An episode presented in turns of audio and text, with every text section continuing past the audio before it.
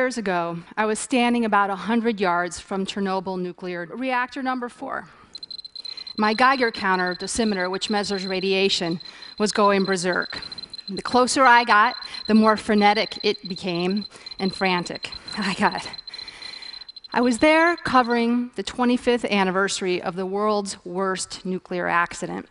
As you can see by the look on my face, reluctantly so but with good reason, because the nuclear fire that burned for 11 days back in 1986 released 400 times as much radiation as the bomb dropped on Hiroshima. And the sarcophagus, which is the, the covering over reactor number four, which was hastily built 27 years ago, now sits cracked and rusted and leaking radiation. So I was filming. I just wanted to get the job done and get out of there fast. And then I looked into the distance and I saw some smoke you know, coming from a farmhouse, and I'm thinking, who could be living here? I mean, after all, uh, Chernobyl's soil, water, and air are among the most highly contaminated on Earth. And the reactor sits at the center of a tightly regulated exclusion zone, or dead zone. And it's a nuclear police state, complete with border guards. You have to have a dosimeter at all times, clicking away. You have to have a government minder. And there's draconian radiation rules and constant contamination monitoring. The point being, no human being should be living anywhere near the dead zone, but they are. It turns out an unlikely community of some 200 people are living inside the zone. They're called self settlers, and almost all of them are women. The men having shorter lifespans in part due to overuse of alcohol, cigarettes, if not radiation. Hundreds of thousands of people were evacuated at the time of the accident, but not everybody accepted that fate. The women of the zone, now in their 70s and 80s, are the last survivors of a group who defied authorities, and it would seem common sense, and returned to their ancestral homes inside the zone. They did so illegally. As one woman put it to a soldier who was trying to evacuate her for a second time shoot me and dig the grave, otherwise, I'm going home. Now, why would they return to such deadly soil? I mean, were they unaware of the risks or crazy enough to ignore them, or both? The thing is, they see their lives and the risks they run decidedly differently. Now, around Chernobyl, there are scattered ghost villages, eerily silent, strangely charming, bucolic, totally contaminated. Many were bulldozed under at the time of the accident, uh, but a few are left like this, kind of silent vestiges to the tragedy. Others have a few residents in them, one or two babushkas or babas, which is the Russian and Ukrainian words for grandmother. Another village might have six or seven residents. So, this is a strange demographic of the zone isolated, alone, together. And when I made my way to that piping chimney I'd seen in the distance, I saw Hannah Zavorotnya, and I met her. She's a self declared mayor of Kupovate village, population eight. And she said to me when I asked her the obvious radiation doesn't scare me, starvation does.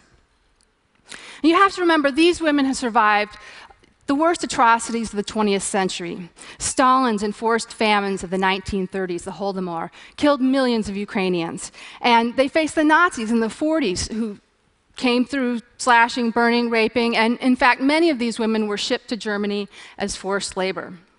So, when a couple decades into Soviet rule, Chernobyl happened, they were unwilling to flee in the face of an enemy that was invisible. So, they return to their villages and are told they're going to get sick and die soon. But five happy years, their logic goes, is better than 10 you know, stuck in a high rise in the outskirts of Kiev, separated from the graves of their mothers and fathers and babies. The whisper of stork wings on a spring afternoon. For them, environmental contamination may not be the worst sort of devastation. It turns out this holds true for other species as well. Wild boar, lynx, moose, they've all returned to the region in force. The very real, very negative effects of radiation being trumped by the upside of a mass exodus of humans. The dead zone, it turns out, is full of life. And there is a, there is a kind of heroic resilience, a kind of plain spoken pragmatism to those who start their day at 5 a.m. pulling water from a well and end it at midnight, you know, poised to beat a bucket with a stick and scare off wild boar that might mess with their potatoes. Their only company, a bit of homemade moonshine, vodka. And there's a patina of simple defiance among them. They told us our legs would hurt, and they do. So what? I mean, what about their health? I mean, the benefits of, of hardy physical living, but an environment made toxic by a complicated, little understood enemy, radiation? It's incredibly difficult to parse. Uh, health studies from the region are conflicting and fraught. Uh, the World Health Organization puts the number of Chernobyl related deaths at 4,000 eventually. The Greenpeace and, and other organizations put that number in the tens of thousands. Now, everybody agrees that thyroid cancers are sky high and that Chernobyl evacuees suffer the trauma of relocated peoples everywhere. Higher levels of anxiety, depression, alcoholism, unemployment, and importantly, disrupted social networks. Now, like many of you, I have moved maybe 20, 25 times in my life. Home is a transient concept. Eh, I have a deeper connection to my laptop than any bit of soil. So it's hard for us to understand, but home is the entire cosmos of the rural babushka. And connection to the land is palpable. And perhaps because these Ukrainian women were schooled under the Soviets and versed in the Russian poets, you know, aphorisms about these ideas slip from their mouths all the time. If you leave, you die. Those who left are worse off now. They are dying of sadness. Motherland is motherland. I will never leave. What sounds like faith, soft faith, may actually be fact. Because the surprising truth, I mean, there are no studies, but the truth seems to be that these women who return to their homes and have lived on some of the most radioactive land on Earth for the last 27 years have actually outlived their counterparts who accepted relocation by some estimates, up to 10 years. How could this be? Here's a theory. Could it be that those ties to ancestral soil, uh, the soft variables reflected in their aphorisms, actually affect longevity? The power of motherland, so fundamental to that part of the world, seems palliative. Home and community are forces that rival even radiation. Now, radiation or not, these women are at the end of their lives.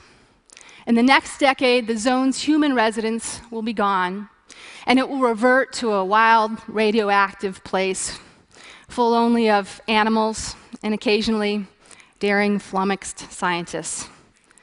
But the spirit and existence of the babushkas, whose numbers have been halved in the three years I've known them, will leave us with powerful new templates to think about and grapple with about, about the relative nature of risk, about transformative connections to home, and about the magnificent tonic of personal agency and self determination. Thank you.